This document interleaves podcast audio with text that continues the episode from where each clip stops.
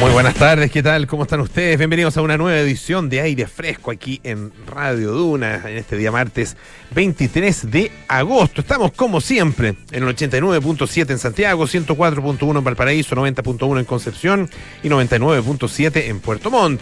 También nos pueden escuchar en el canal 665 de BTR, pueden utilizar nuestra aplicación Radio Duna o entrar a duna.cl donde está absolutamente toda nuestra programación nuestra música, los programas, las entrevistas, las noticias actualizadas permanentemente y también están nuestros podcasts, lo mismo que en Apple Podcast, Spotify y las principales plataformas de podcast. Hoy tenemos nuestra sección Figura y Fondo con César Gabler, que es presentado por Fundación Actual. Vamos a hablar acerca de una interesantísima exposición que se inauguró hace muy poquitos días, una exposición además de un artista con el que si ustedes tienen buena memoria, conversamos hace algún tiempo, Felipe Mujica, quien está exponiendo ahí en el Museo Mavi, ah, en el sector de las Tarrias. Y también vamos a conversar de ciencia, como suele, como suele ocurrir los días martes aquí en eh, Aire Fresco. Estaremos con Tomás Pérez Acle, director del Centro Basal, Ciencia y Vida.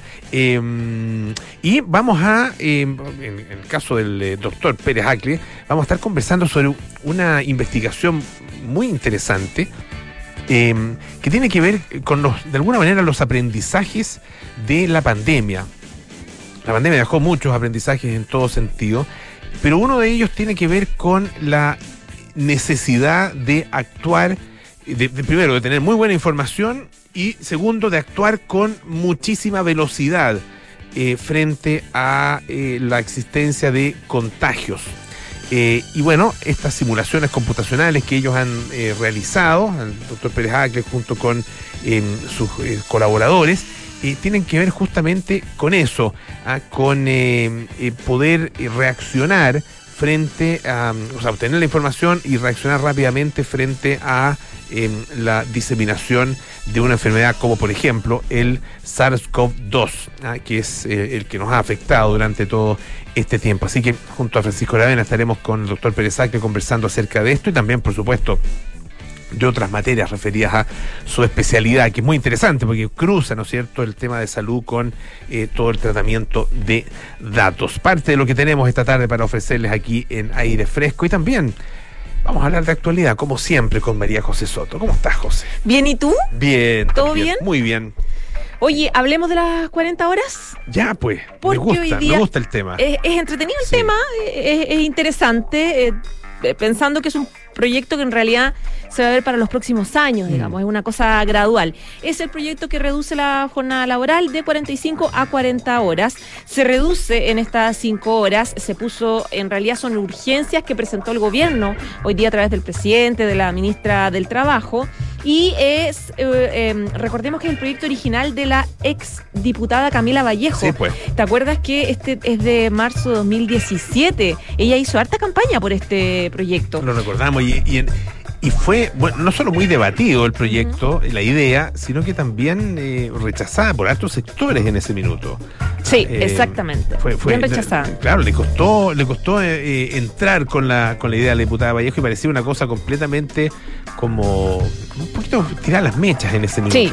Ahora, mira, ya no, no parece, no, o por pues lo menos no, tiene, claro, cambió porque pues. no tiene, o por lo menos no tiene esa sensación desde el mundo empresarial de que mm. sea tan tirado las mechas. Hay dudas, hay reparos que te voy a contar, pero, pero no esta cosa de que se trata de una, de una locura. Eh, claro, yo te decía que este proyecto parte de la Camila Vallejo, de la exdiputada, hoy de gobierno, eh, está en segundo trámite constitucional en el Senado, está en la Comisión de Trabajo, de hecho, del Senado, y las indicaciones que se, que se presentan en esta jornada son la implementación escalonada de esta rebaja eh, sin diferenciar el tamaño de la empresa.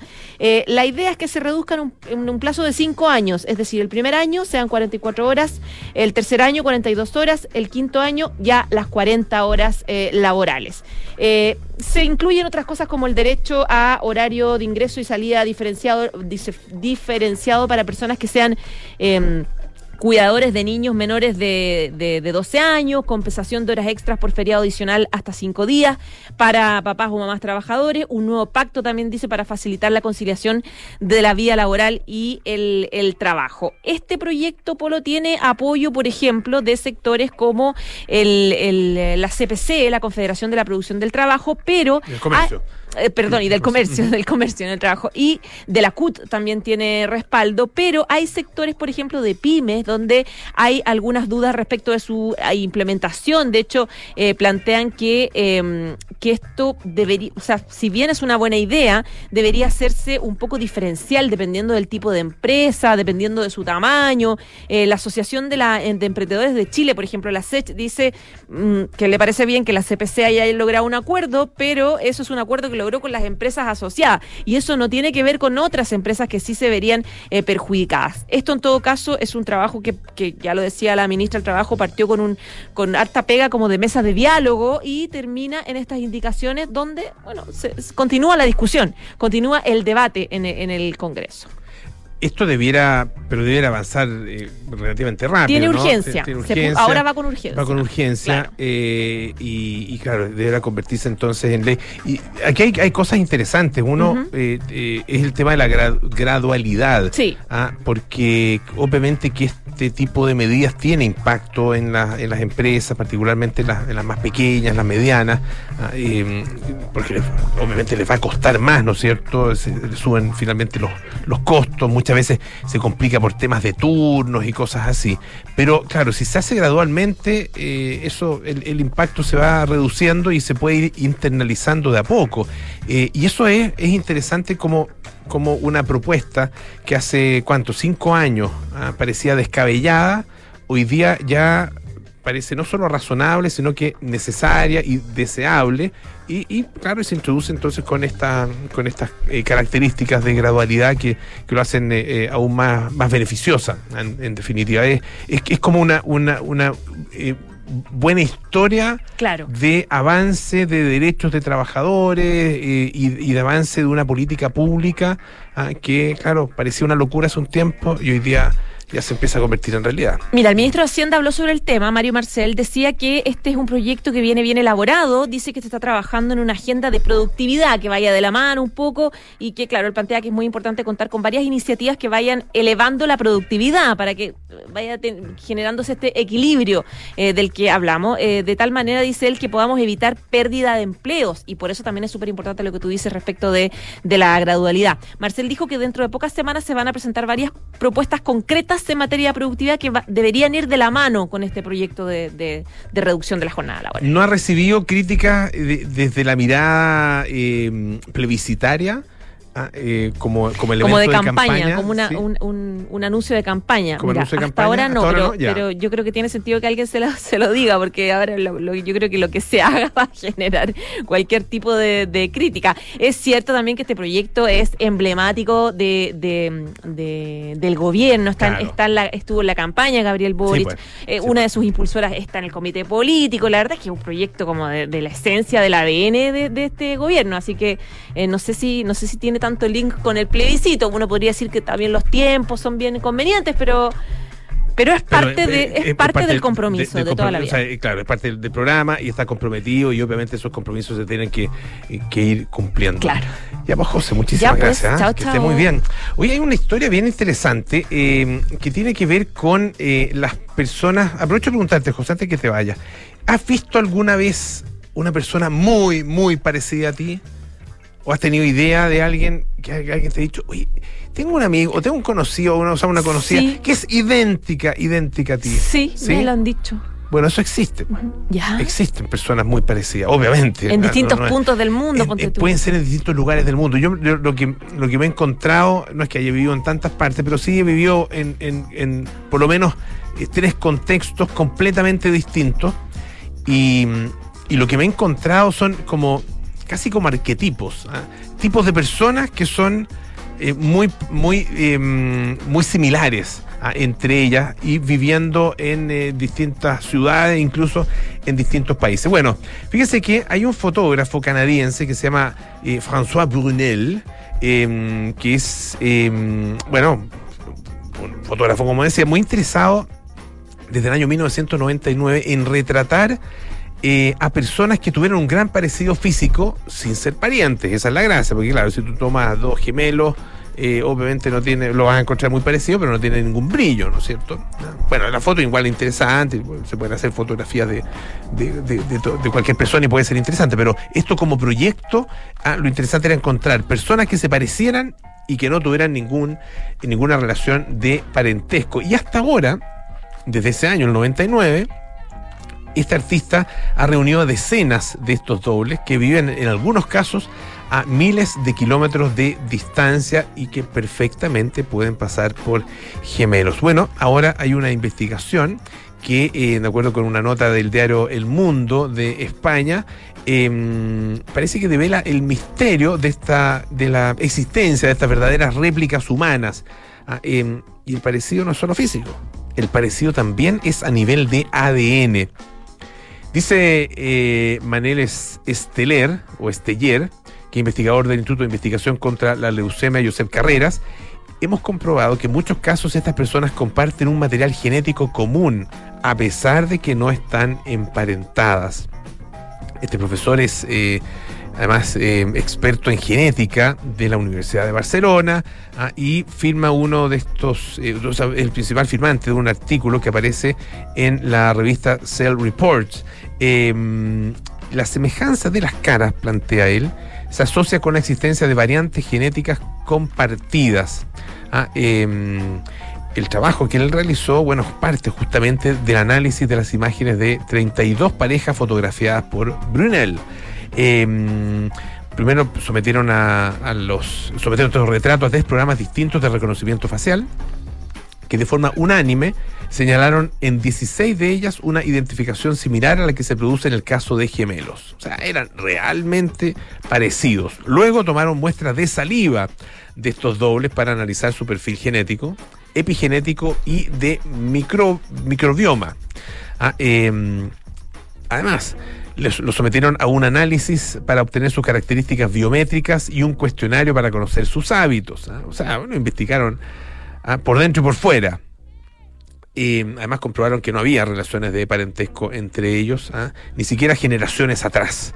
Bueno, el resultado de estos análisis mostró que eh, nueve de las 16 parejas compartían eh, numerosos polimorfismos ¿ah? de eh, un eh, solo de un solo nucleótido ¿ah? que tiene un número 19.277 lo mismo el número bueno pero que es un tipo de variación genética ¿ah? que es que es muy común estas variaciones tienen que ver con la cara, por ejemplo, la estructura ósea de la cara, em, la pigmentación de la piel, la forma de la nariz, etcétera. Al estudiar en todo caso los datos obtenidos, también los investigadores comprobaron que entre las 16 parejas de dobles había otras similitudes que iban más allá de lo facial, tenían em, pesos similares, tenían estatura similar y había coincidencias en cuestiones relacionadas con el comportamiento. Ah, dice eh, el investigador principal, el profesor Esteller, eh, vimos que esas personas no solo se parecen en sus caras, sino que también se parecen en su peso, en su altura y también en componentes más complicados relacionados con, el comportamiento, como por ejemplo el hábito de fumar o el nivel de educación al que llegan. Los datos sugieren que las variaciones genéticas eh, comunes detectadas no solo tienen que ver con la apariencia física, sino que también con rasgos del comportamiento. Em, no presentaban estos dobles similitudes en cuanto al de, a su epigenoma o su microbioma, que son Claro, que son perfiles que tienen más bien que ver con el medio, con el ambiente en que las personas eh, se crían, ¿no es cierto? Modificaciones a nivel genético a partir justamente del contacto con el ambiente eh, y lo mismo la existencia de las características del microbioma, ¿no es cierto? Ah, que, es muy dependiente también del, del medio ambiente, mucho más que de la herencia. Así que eh, existen estos, no solo los, parecidos, que son eh, probablemente muchos de ustedes han tenido también esa, esa, experiencia de encontrar a alguien muy parecido a ustedes, sino que eh, la identidad puede incluso ir más allá de lo que uno se imagina. Hermanos separados al nacer, ah, pero sin haber sido nunca hermanos. Escuchemos a Van Morrison con Caravan.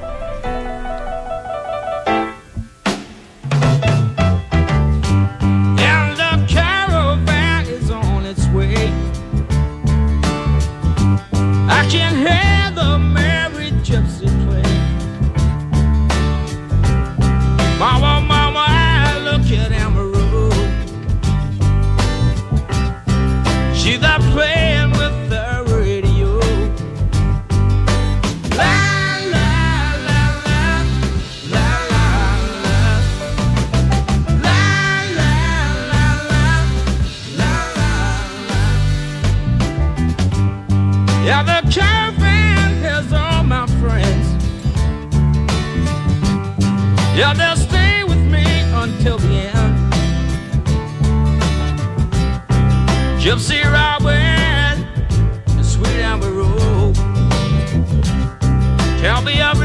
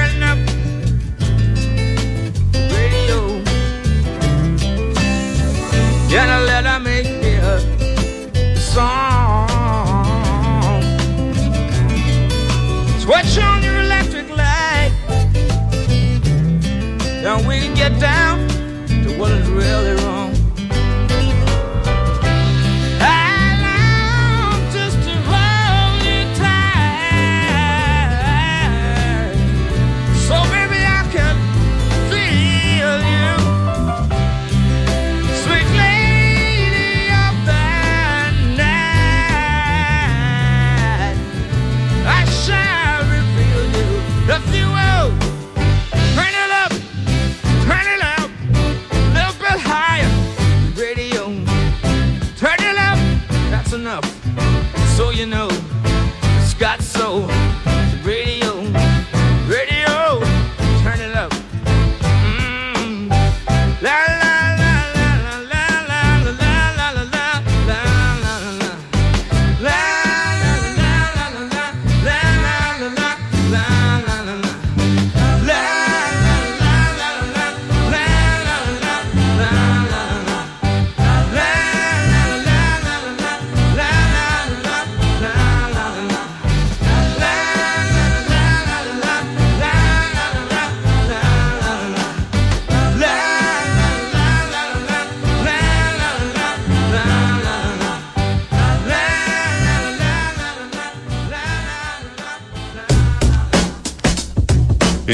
la vista y descubre a los creadores que abren nuevos horizontes en el arte.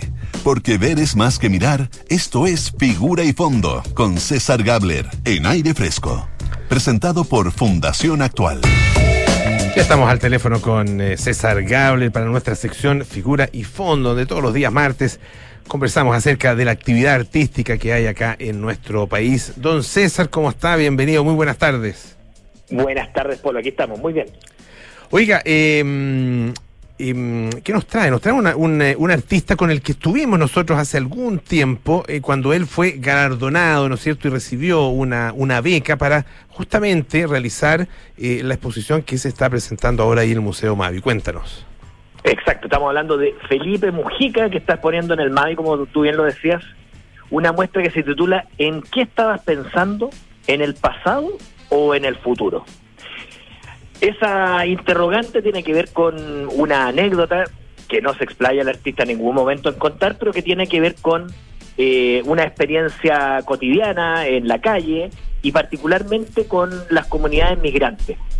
Todo, si uno ve la exposición, puede resultar bastante lejano, porque el espectador que vaya al MAVI, cosa que recomendamos, se va a encontrar con un conjunto de, llamémoslo así, y es el término que usa habitualmente el artista, de cortinas, cortinas abstractas.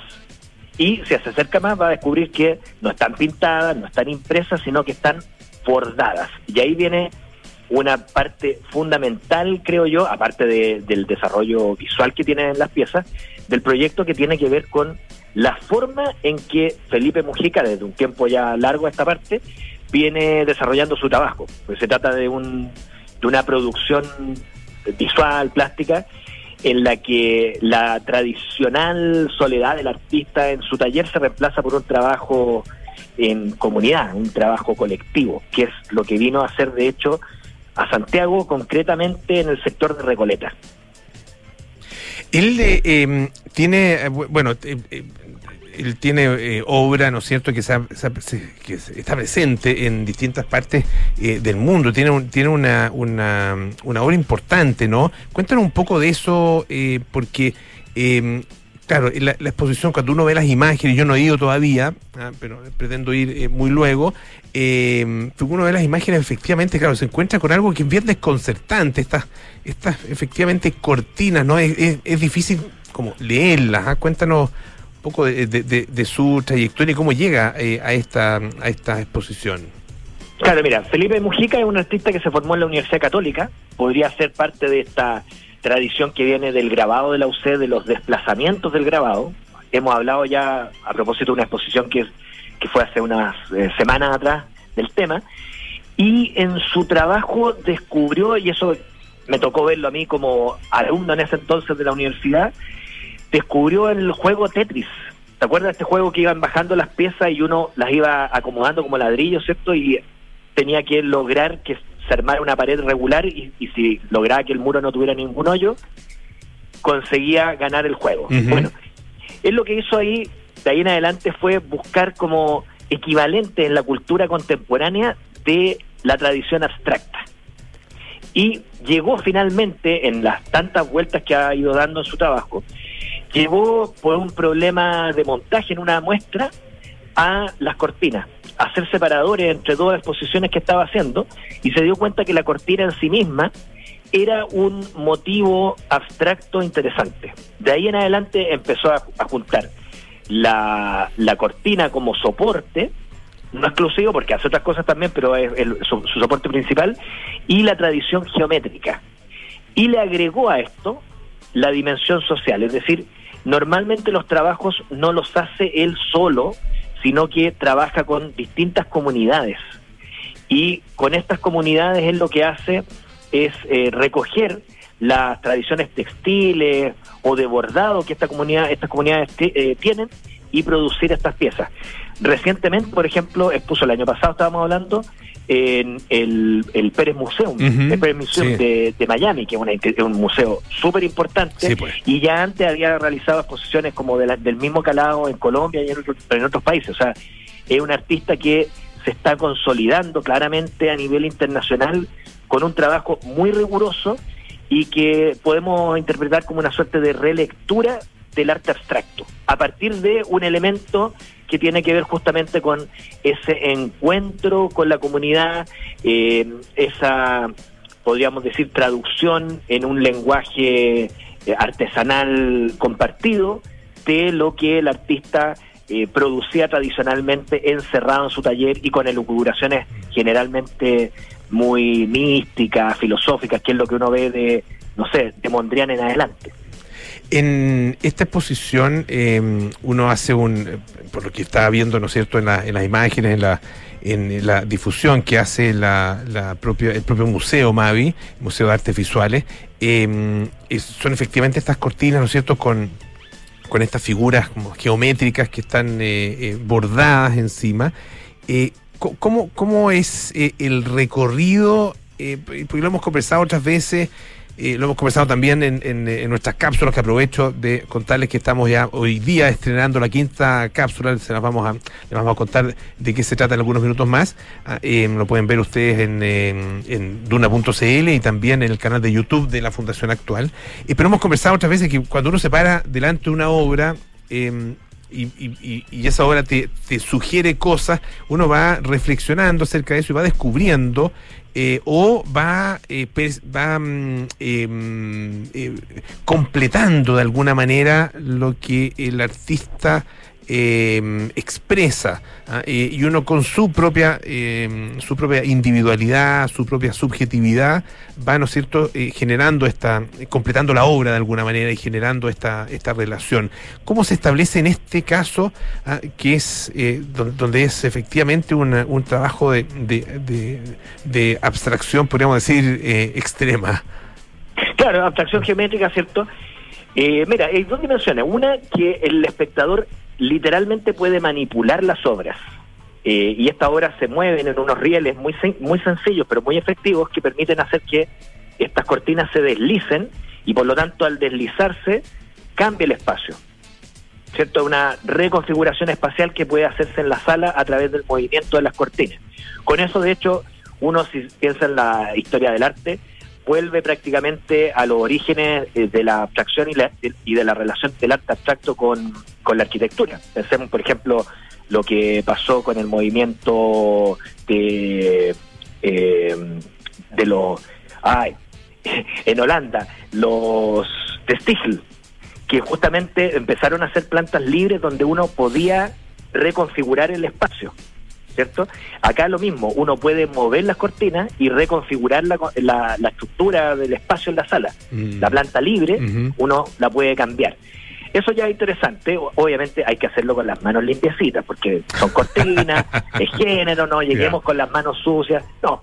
Pero teniendo esa precaución, el espectador, uno, puede relacionarse directamente. Y dos, evidentemente, lo, lo decías tú, está lo el bordado y eso exige, obviamente, una eh, un acercamiento. Porque de lejos uno ve justamente una trama abstracta que igual tiene un interés porque, en el fondo, lo que hace Felipe Mujica es trabajar siempre con, o casi siempre con una con una proporción similar y va probando distintas divisiones. Entonces también tiene que ver con las posibilidades de variar a partir de una estructura muy simple de cosas. Muy pocos elementos generan distintas variaciones, que es otro tema que tiene una larga tradición, no solo en la abstracción, sino que en el diseño en general, y que se pone en juego justamente en estas obras.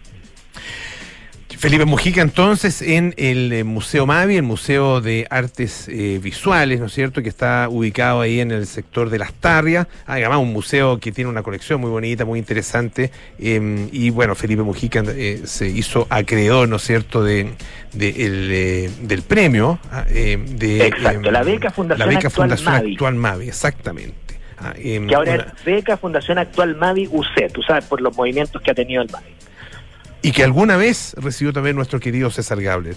César, muchísimas, y que expuso ahí, por supuesto. Ah, eh, ya, pues César, oye, aprovechemos entonces de contarle a la gente que está disponible nuestra, nuestro quinto capítulo, eh, dedicado en esta oportunidad a una exposición que es muy atractiva y que yo creo que va a ser de las, de las más exitosas probablemente eh, de- del año, ¿no? Eh, analogías de la realidad, esto en el Museo de Arte Contemporáneo del Parque Forestal, una exposición de Norton Massa, eh, que es esa exposición, eh, a lo mejor ustedes ya han escuchado acerca de ella, ¿no es cierto?, donde está reconstruido un carro lanzaguas y puesto de manera vertical ahí en el hall central del museo, que es eh, bien, eh, es una exposición muy impactante y que además, Sí. muy, eh, además es muy sugerente ah, eh, como propuesta de arte contemporáneo. Así que eh, invitados a través del canal de YouTube de Fundación Actual y también, por supuesto, a través de duna.cl. Don César. Qué promoción, qué promoción. Bueno, para eso estamos. Ya, pues, oye, un abrazo muy grande y hasta la próxima semana, pues. Sí, pues nos, vemos. Chao, chao. Muchas gracias. Chao. Uy, aparte de esta invitación, ah, eh, les tengo además una excelente noticia. Si está difícil arrendar, bueno, Inmobiliaria FG te ayuda a comprar. Conoce un completo plan de oportunidades y beneficios y descubre sus más de 25 proyectos a lo largo del país en Inmobiliaria FG. Atrévete a dar el paso hacia tu nueva casa o departamento. Inmobiliaria FG. Y la Universidad San Sebastián es la primera universidad chilena acreditada internacionalmente con estándares de la Unión Europea por la agencia alemana ACAS. Universidad San Sebastián, vocación por la excelencia. Hacemos una pausa, a la vuelta estaremos con el doctor Tomás Pérez Acle, ah, conocido no solo de este programa, conocido sin duda de todos ustedes a partir eh, especialmente del trabajo realizado durante la pandemia. Vamos a estar conversando acerca de las investigaciones, de los eh, desarrollos que están haciendo y que tienen justamente vinculación con eh, el COVID-19 o las lecciones a partir de la pandemia. Ya volvemos. Hola Elisa. Hola Juan. Les escribo porque ustedes, nosotros, todos, tenemos algo grande, algo noble y trascendente que hacer en la vida y luchamos para hacerlo realidad. Nuestra misión es formar personas comprometidas con el bien común y con la paz, con el cultivo del conocimiento y con la búsqueda de la verdad. En la Universidad San Sebastián hacemos nuestra tu misión y la misión de cada nueva generación. Gordo, ¿supiste que en Hotel Termas Chillán tienen una de las mejores temporadas de esquí de los últimos años? ¿En serio, mi amor? Y lo mejor es que desde la tercera noche uno de los niños se hospeda gratis. O si reservamos desde cinco noches, solo pagamos cuatro. Y además, los tickets de esquí son gratis. ¡Bravo! Pero, Gordo, ¿dónde vas? A hacer las maletas, porque nos vamos a Hotel Termas Chillán. Haz tus reservas en termaschillán.cl. Pablo hoy han decidido cambiarse de casa. Pero la gran pregunta es, ¿arrendar o comprar? La respuesta es comprar, porque en Inmobiliaria FG te apoyamos con hasta el 10% del pie y un plan de pago a medida. Tenemos descuentos en unidades seleccionadas y muchos beneficios más. Ya lo sabes, si está difícil arrendar, te ayudamos a comprar. Conoce los más de 25 proyectos de casas y departamentos que tenemos a lo largo del país en inmobiliariafg.cl y atrévete a comprar hoy con Inmobiliaria FG. Detrás de cada paciente vemos a nuestro hijo, a nuestro padre, a nuestro abuelo. Por eso, buscamos entregar a nuestros pacientes y sus familias la atención que nos gustaría que ellos recibieran. Una atención médica de calidad a cargo del mejor equipo de especialistas en un entorno acogedor con tecnología única en el país. En Clínica Universidad de los Andes somos personas al cuidado de tu salud. Conoce más en clínicauandes.cl. Ok, asistente, lee Bloomberg Línea. El boom de NFT se toma el arte en el mundo. ¿Ya? Interesante impacto de criptos en Latinoamérica. La inteligencia artificial se queda sin batería. Eso último no era noticia. Conocer información relevante te hace único. Obtén hasta cuatro meses de regalo en tu suscripción anual de Bloomberg Línea. Beneficio exclusivo pagando con Visa Platinum, Visa Signature y Visa Infinite. Disfruta este y más de 300 beneficios. Visa, única como tú. Te felicito pensar que después de tanto esfuerzo por fin va a abrir tu propio local. Uf, sí, se hizo esperar y al fin llegó el momento. En un ratito más vienen de Verisur a instalar la alarma mientras aprovecho de terminar unos últimos detalles. Ah, Verisur, la alarma cero visión. Sí, la misma que puse en mi casa. No se demora nada en instalarla. Los llamé hace un rato y hoy mismo dejan mi negocio protegido. Protege tu negocio con la alarma Cero Visión de Verisur, capaz de actuar antes que lleguen las fuerzas de seguridad. Calcula online en verisur.cl o llama al 600-385-0003. Activa Verisur, activa tu tranquilidad. Enfrentar el cambio climático es tarea de todos. Duna, por un futuro más sostenible. La biodiversidad no está distribuida uniformemente en nuestro planeta. En los trópicos, por ejemplo, los denominados países megadiversos albergan concentraciones de biodiversidad mucho mayores, convirtiéndose en el hogar de entre el 60 y el 80% de la vida en la Tierra. El concepto fue planteado por primera vez en 1988 en la conferencia sobre biodiversidad celebrada en la institución Smithsonian en Washington. Su propósito, identificar las naciones biológicamente más ricas, críticas para la supervivencia del planeta. Estas 17 naciones, entre las que se encuentran Australia, Brasil, China e Indonesia, califican bajo el criterio del endemismo, correspondiente a un ser vivo que de forma natural habita exclusivamente en un área geográfica definida. Acciona, expertos en el desarrollo de infraestructuras sostenibles para recuperar el planeta. Descubre un ISAPRE donde cuidar tu salud es lo importante, porque esencial no es solo curar una enfermedad, es que busquemos juntos tu bienestar. Conoce Nueva ISAPRE Esencial de Grupo Alemana en www.somosesencial.cl. Oye, ¿subiste la última de Soto? No, ¿qué hizo ahora? Se compró un auto. Nah. ¿Pero cómo? ¿Y de cuándo se metieron en ese cacho? Parece que ayer la señora no lo quiere ni ver. Ahora sí que la embarró. ¿Pero cómo tan huevo? Se parte de la nueva experiencia de tener un auto. Suscríbete a smarticar.cl sin hacer trámites, pagar mantenciones, patente ni seguros. Smarticar. Comprarse un auto no es smarty.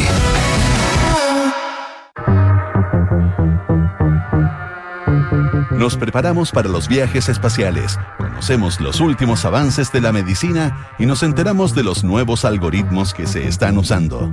Activa tu inteligencia artificial, porque en aire fresco es hora de conversar con los expertos junto a Polo Ramírez y Francisco Aravena.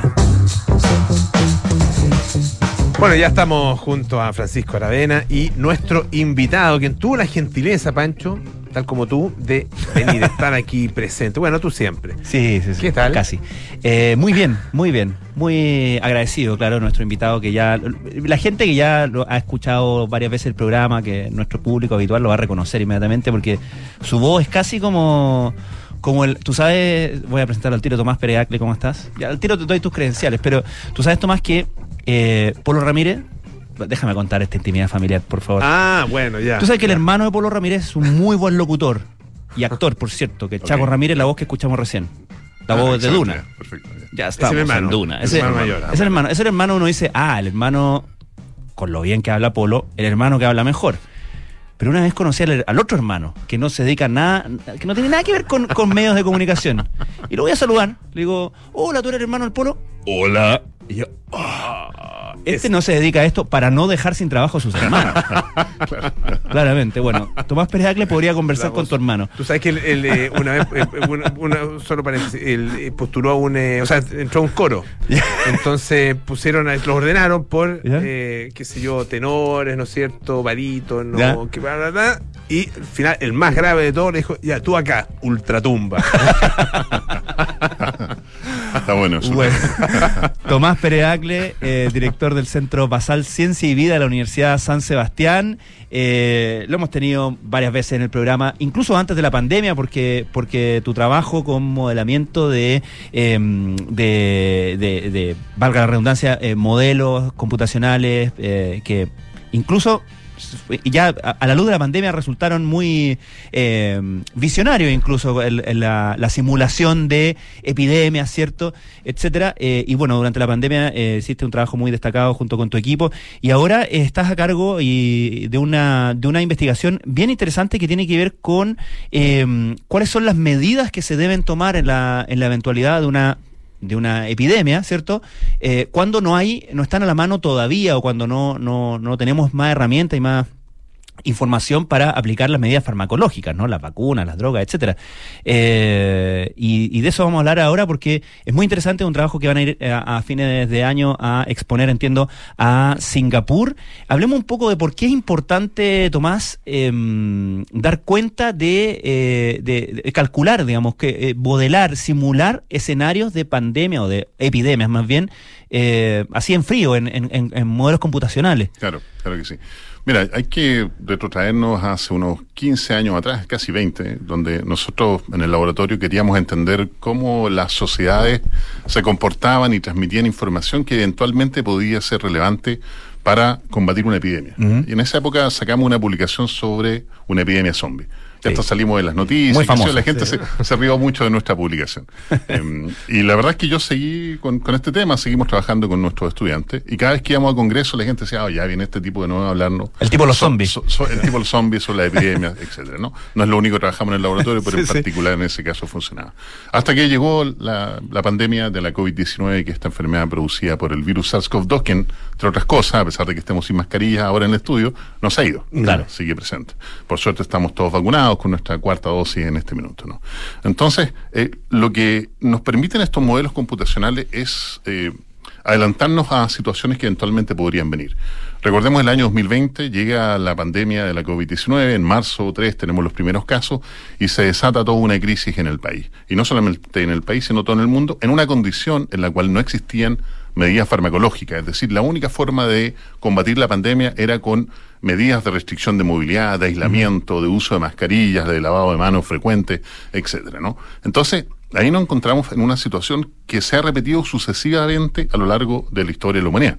Podemos pensar en la gripe española en 1919, en una situación saliendo de la Primera Guerra Mundial donde nuevamente se enfrentan, o anteriormente se enfrentan a un virus que hoy día nos llega todos los años en esta influenza H1N1, y que las medidas que se aplican son medidas no, fa- eh, no farmacéuticas, no, no farmacológicas.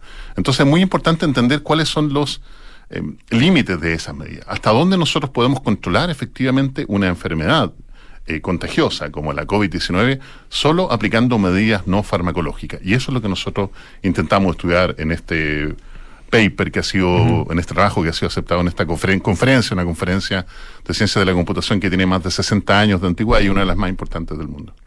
Aquí además ustedes eh, tienen un, un foco, ¿no es cierto?, puesto en esta investigación en un, eh, un tipo de em, contagiante o contagiador, ¿no es cierto?, que son los Sí, llamados los superpropagadores, ah, que eh, estábamos antes de salir al aire, recordábamos el caso de una eh, mujer, una coreana, ah, que, que se hizo famosa mundialmente porque contagió bueno, un montón de gente y se ella se la logró identificar, ¿no es cierto? ¿Qué papel juegan estos superpropagadores dentro de una epidemia? Bueno, es esencial. Fíjate que hasta que la COVID-19 llega y tenemos hoy día herramientas moleculares, incluso herramientas tecnológicas para hacer lo que llamamos el, el traceback o la trazabilidad, ¿cierto? Recién ahora somos capaces de comprobar lo que efectivamente la epidemiología siempre había propuesto, que existían o van a existir individuos que son capaces de contagiar a un número mucho más alto que el promedio de individuos que se contagia a cada persona infectada. Parece trabalenguas, pero si lo decimos Claro. en simple, en, cuando llega la primera ola de COVID-19 en marzo, cada persona infectada durante el tiempo que durase como infecciosa iba a infectar entre dos y tres personas. Eso, entre dos y tres personas, ¿no? Hoy día, con Omicron 2 o Omicron BA5, que es la nueva variante, estamos pensando que una persona en promedio podría llegar a contagiar hasta 15 a 18 personas. Vaya. Un superpropagador en una condición como por ejemplo la que nos enfrentamos en 2020, est- esta paciente 31 en Corea, infectó en dos días a 800 personas. ¿Mm? ¿Y esto y, cómo se logra determinar esto? Bueno, a través de teléfonos celulares, porque en ese minuto ya estaba funcionando la trazabilidad mediante teléfonos celulares en Corea, estamos hablando de, de Corea del Sur, por cierto, ¿no? Y por lo tanto, cuando se hace la trazabilidad, se da nos damos cuenta que hasta 800 personas provienen de un contacto relativamente directo con esta persona, porque en esa época todavía no entendíamos que la COVID-19 se transmite principalmente por aerosoles más que por estas gotitas que salen de nuestra boca, ¿no? Ahora, ¿sabemos en qué va que un individuo sea superpropagador? ¿Se ha estudiado eso? Sí, hay dos componentes fundamentales. Uno es la biología de las personas, es decir, personas que tienen una alta carga viral, que son capaces de, cada vez que respiran salen miles de millones Ya. de virus, por lo tanto su sistema inmune incluso podrían ser asintomáticos, pero en esa condición pueden salir una gran cantidad de virus constantemente. Y lo segundo es la, y que probablemente es casi más relevante que lo anterior, es el comportamiento de las personas. Una persona que es tiene una enorme carga viral, que está constantemente expeliendo virus mientras habla, respira, ¿cierto? Como dijo alguna vez la, la, la- la ministra de Salud de Perú, no creo que era Perú, ¿no? Son, los, los asintomáticos solo contagian cuando respiran, ¿no? Aquí pasa algo parecido, ¿no? Eh, entonces, si esa persona se queda en su casa, no contagia a nadie, a nadie, ¿no? Pero esta persona, la paciente 31 en Corea, se hizo su seguimiento y la persona en un día fue a un, a un buffet a comer, imagínense lo que significa en un buffet cerrado, eh, después fue al mall, después estuvo en una iglesia, después chocó, eh, participó en un accidente, terminó en una clínica, etcétera. Entonces, What a ahí day, dijo a final. day, exactamente. Ahí, ahí llega. ¿No llegó a la casa alguna nueva? No, no. Igual que siempre. Solo contagió 800 personas Claro, en, claro, en claro. la pasada. ¿no? Entonces son los dos componentes, la- una cuestión biológica y una cuestión de comportamiento. Estamos conversando con eh, Tomás Pérez Acle, director del Centro Basal Ciencia y Vida de la Universidad eh, San Sebastián, a propósito de eh, estas investigaciones que, eh, es- que tienen que ver con, eh, con la propagación de la pandemia. eh, y que yo recuerdo cuando conversábamos eh, contigo, eh, Tomás, antes de la pandemia, y yo por lo menos reconozco que costaba, costaba entender exactamente dónde eh, se producía esta, esta eh, confluencia entre el tema de los datos y la salud. ah, eh, y, el, y el tema sanitario. Eh, con la pandemia nos quedó clarísimo, ¿no es cierto? Te quería, quería preguntarte un poco acerca de, las de las lecciones de, de la, de la pandemia. Eh, y tú fuiste un, observador muy muy eh, cercano de todo lo y, aportaste también en, todo el, proceso de, toma de decisiones, en la alimentación de todos esos datos, ¿no es cierto?, para la toma de decisiones. Ah, cu- ¿Cuál es la, un poco la reflexión, la, eval- la evaluación que haces tú a esta altura del proceso? No podemos darlo por terminado porque, tal como tú decías, la pandemia sigue. Sí. Mira, algo que nosotros sacamos adelante en este artículo que vamos a ir a defender ahora en, a Singapur en noviembre, es un aspecto muy relevante y que explica por qué pareciera que ninguna de las medidas que aplicamos al principio, particularmente al principio de 2020, hasta mediados de 2020, no funcionaron.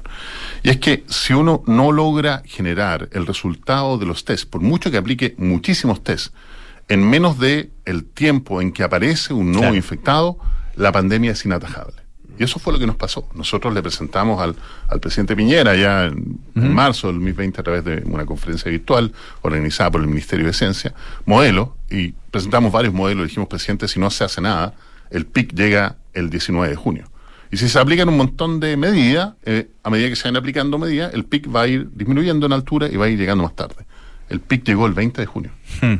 Entonces, eso que hizo decir, me, me tocó presentar en la comisión investigadora de la Cámara de Diputados, y un, y un diputado me dijo, oiga, doctor, ¿quiere decir que todo lo que se hizo no sirvió de nada? Bueno, le dije, sí, efectivamente sirvió, bajó, se bajó la altura del pic, pero no lo pudimos atrasar. Y es porque, porque si lo miramos retrospectivamente, los test en esa época se demoraban una y dos Claro, semanas en llegar. claro. Entonces no había forma de atajarlo. Tienen que ser menos del tiempo en que aparece un nuevo infectado, en el caso de la COVID-19, menos de tres días. Si no, la pandemia es inatajable. Y ahí está lo que mencionabas al principio, de que con las variantes actuales eh, el contagio es aún mayor porque, porque actúa más rápido, ¿no? Eh, y, y- y aún, aunque ahora los test sean más rápidos, no son suficientemente rápidos en esa escala, nomás que no es la tragedia que fue el 2020 porque estamos vacunados, ¿no? Estamos vacunados, eso es cierto. Aquí hay un componente relevante a pro- propósito del aprendizaje. No estamos enfrentando un virus que se volvió bueno. Ahí se equivocó el, Claro, el claro. exministro. Nunca se volvió bueno. El virus sigue siendo igualmente severo. Lo que pasa es que hoy día tenemos un arsenal terapéutico mucho más vasto Mm. y estamos, par- particularmente en Chile, con un nivel de vacunación asombroso ah, Mm. para lo que ocurre en otros países. No estamos en cuarta dosis, ¿no? Ahora, Tomás, usted en, el- en esta simulación de la que estamos hablando ahora, que no es una simulación hecha eh, solo de COVID o solo lo que pasó, sino que es una simulación en escenarios también, eh, también futuros, entiendo, ¿no? No, eh, en realidad es una simulación. Eh, ah, ya, estudiando los a- datos de lo que, claro, lo que sucedió, correcto. a, a mirarlo el escenario de, de la COVID-19. Perfecto. Y lo que ustedes determinan es que cuando los diagnósticos eh, o los resultados de las pruebas diagnósticas se entregan en 24 horas, es posible lograr una reducción del 95% de los infectados en menos de dos meses. Claro. Ese, ese porcentaje es en relación a lo que sucedió en, en- en tiempo real, en la Claro, realidad. siempre es contra Ya. un, contra un control. En nuestro caso, el control, como se lo dijimos en su minuto, la historia. Piñera, es no hagamos nada. Dejemos que la pandemia Ya. siga su curso. En este caso, comparado contra el control, si somos capaces de generar test, aplicándolo, esto es muy importante, al 10% de la población de manera aleatoria, eh, con tal que al final de siete días tú logres escanear a toda la población o testear a toda la población, y si entregas los test en menos de tres días, eres capaz de reducir en un 95%. Pero esto lo podemos, dis- disculpa, Pablo, pero esto lo podemos aplicar, eh, podemos pensar que esto es aplicable a un virus de naturaleza distinta al SARS-CoV-2, por ejemplo. No, en este caso son eh, resultados específicos para SARS-CoV-2, pero la metodología se puede aplicar en cualquier otro virus. ¿no? Perfecto. Y, y esto es súper importante. Si nosotros miramos nuestros, nuestros resultados, explican de una manera muy precisa lo que, lo que hace China hoy día. Bueno, China solamente lo puede hacer. Claro. China testea sistemáticamente a toda la población de manera aleatoria, a un porcentaje muy alto de la población, con tal de que en siete días eh, escaneen una ciudad completa. Y está cerrando cuadras enteras, barrio entero y ciudades completas. Y eso, y eso es lo otro relevante. No solamente tenemos que testear a las personas, sino que una vez que están infectados, cuarentenarlos. Si hacemos eso, somos capaces de reducir de manera muy significativa el impacto de una pandemia. Eso te quería preguntar, porque claro, una, una cosa, ¿no es cierto?, lo que, lo que eh, preguntaba Pancho y, y- y- y tiene que ver con eh, el, el testeo mismo, ah, con la detección del contagio. Pero el paso siguiente son las medidas a tomar, ¿no? ¿Qué, qué se hace una vez que, se- que- que uno sabe que fulano de tal o fulana de tal está contagiado? Eh, en ese sentido, eh, hay, hay aprendizajes también, porque, claro, el- y, y a propósito de cosas que dijo en su minuto el ex ministro Mañalich, ¿no es cierto? No solo esto del virus, ah, que, se, que a, a lo mejor se volvía bueno, sino que también el tema de, de las condiciones es- y características socioeconómicas del país. Así es. Ah, eh, ¿qué, qué se, qué se puede decir con respecto a eso? Eh, porque ahí la, la, la diferencia que en, eh, en propagación puede ser muy grande, ah, dependiendo de, de- de las condiciones de vida de las personas. Claro. Mira, es- quedó demostrado que la COVID-19 es una sindemia. ¿Qué es una sindemia? Es una pandemia, una enfermedad contagiosa que se dispersa sin control por la población, pero cuyos efectos son más dramáticos en las personas que menos tienen. Eso, la COVID-19 es una sindemia. Nuevamente es algo que teníamos de alguna manera en las hipótesis, en la teoría, Claro. pero que la COVID-19 demuestra de una manera brutal. Hay mayor cantidad de fallecidos, hay mayor cantidad de hospitalizados en la medida que las personas tienen menos acceso a los recursos, tienen una menor condición económica.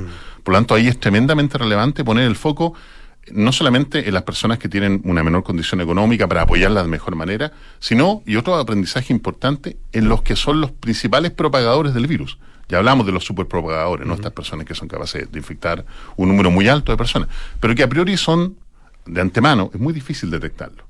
Los jóvenes son los principales propagadores del virus. Y eso, y eso es algo que también está claramente demostrado. Si tuviésemos que hacer esto de nuevo, si tuviésemos que eh, eh, vivir una pandemia equivalente, ojalá que no, aunque seguramente se van a venir varias, ¿no? Eh, una potencial forma de atajar el problema sería vacunando primero a los jóvenes, Mm. no necesariamente a los, a los más Claro. viejos, porque los viejos se quedan en su casa. No en el principio de los más vulnerables, sino que los más, comillas, peligrosos, Los ¿no? más contagiadores. Socialmente peligrosos, podríamos decir. Exacto. Mm. Ahora, eh, el, en, en el caso de los, de, claro, tú hablas de los jóvenes, pero hay situaciones, es que me, me estaba acordando de una, de una, no sé si era más bien casuístico, ah, de un, de un pueblo en Estados Unidos, recuerdo un artículo que apareció en, en el New York Times, eh, donde detectaron una relación, un Mm. vínculo muy fuerte entre la, los cumpleaños de las personas y el aumento de, eh, de- y, y la aparición de brotes familiares, digamos, o, o de personas relacionadas. Entonces, obviamente tiene que ver con las circunstancias en que la gente se junta y todo eso. Esas circunstancias, esos, esos lugares, momentos, espacios donde se produce el contagio, eh, se pudo también eh, definir dentro de, de los aprendizajes obtenidos, ¿no? Sí, por cierto, no solamente los cumpleaños, sino hay un estudio muy importante en coros de iglesias, particularmente en Estados Unidos, donde la, la gente se junta a cantar. So- no solamente eh, ocurren personas superpropaga- superpropagadoras, sino que eventos, de superpropagación. Todos los eventos en los cuales hay una gran masa de gente en espacios cerrados, cantando, riendo, De hecho, bailando. acá, acá y bueno, en- en- supongo en el resto de los países también, pero acá lo tuvimos muy cerca cuando se proyectó que, por ejemplo, para el Día de la Madre ese año iba a ser eh, particularmente desafiante, y lo fue, Y lo ¿no? fue, cuando lo fue, como tres semanas después, cuando estaban los resultados Claro. de ese evento, se, se constató eso. De hecho, nosotros hicimos varias proyecciones al respecto y efectivamente se, se constató. Mm. Los eventos de superpropagación son tan relevantes como las personas superpropagadoras. La peor combinación de todas es nuevamente la paciente 31 en Corea. Un evento de superpropagación, un buffet libre, por ejemplo, Mm. o o una, una iglesia, además con un superpropagador presente. Esa es la peor de las condiciones. Bueno, queremos agradecer muchísimo al doctor Tomás Pérez Acle, director del Centro Basal Ciencia y Vida de la Universidad San Sebastián, que además es parte de este programa, la Universidad San Sebastián, así que siempre, Bueno. siempre bienvenido. Por Tomás, supuesto. muchas gracias. ¿ah? Gracias a ustedes. Muchas gracias, Tomás. Francisco, don Francisco. Mario nomás. Mario. Aquí en confianza. Oye, un par de cosas muy importantes. Eh, les tengo que recordar que reservar en Hotel Termas Chillán es reservar en una de las mejores temporadas de esquí del último tiempo. Lo mejor es que a partir de la tercera noche un niño es gratis. O si reservas desde cinco noches, solo pagas cuatro. Y eso no es todo. Los tickets son gratis. Haz tus reservas en www.telemachillan.cl y en Clínica Universidad de los Andes entregan a sus pacientes y sus familias una atención médica de calidad a cargo del mejor equipo de especialistas en un entorno acogedor con tecnología única en el país. Personas al cuidado de tu salud. Ya nos vamos, nos juntamos mañana aquí en Aire Fresco. Que estén muy bien. Chao, chao.